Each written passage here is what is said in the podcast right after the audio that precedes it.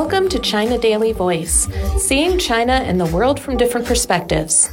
Principles of Congress vital, Xi emphasizes. Xi Jinping, General Secretary of the Communist Party of China's Central Committee, has called for resolutely carrying out the goals and tasks laid out by the 20th CPC National Congress in order to strive for new successes in building a modern socialist country in all respects. He made the remark on Tuesday while presiding over the first group study session of the Political Bureau of the 20th CPC Central Committee. He called for fully studying, understanding, and implementing the guiding principles of the 20th CPC National Congress, which concluded on Saturday.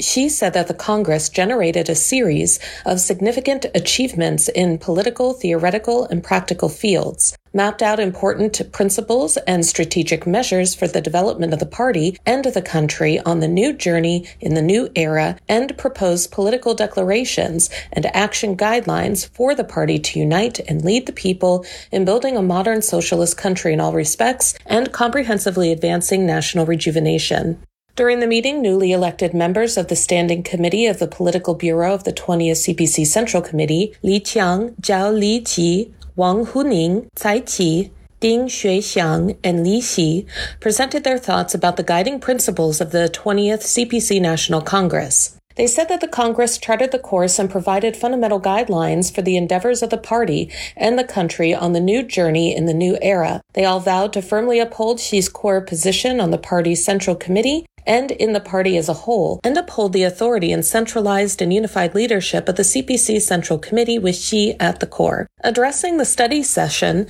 Xi said that studying, publicizing, and implementing the guiding principles of the 20th CPC National Congress is and will continue to be a top political task for the whole party in the country.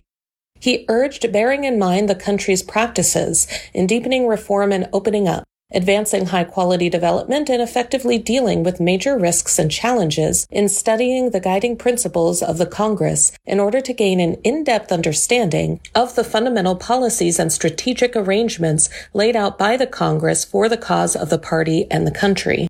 In terms of understanding the strategic measures unveiled at the Congress, Xi underlined the need to take into consideration the new strategic opportunities, new strategic tasks, new strategic stage, new strategic requirements, and new strategic environment the country is facing, and deeply understanding the difficulties and complexities in achieving the goals and tasks in building a modern socialist country in all respects while stressing full implementation of the guiding principles of the 20th CPC National Congress, Xi urged concrete actions with clear timetables and roadmaps to forge ahead in a down to earth manner. The members of the Political Bureau of the CPC Central Committee should take the lead in upholding the authority of the CPC Central Committee and its centralized unified leadership, Xi said urging them to carry forward the fighting spirit and have courage to overcome various difficulties. That's all for today. This is Stephanie, and for more news and analysis, buy the paper. Until next time.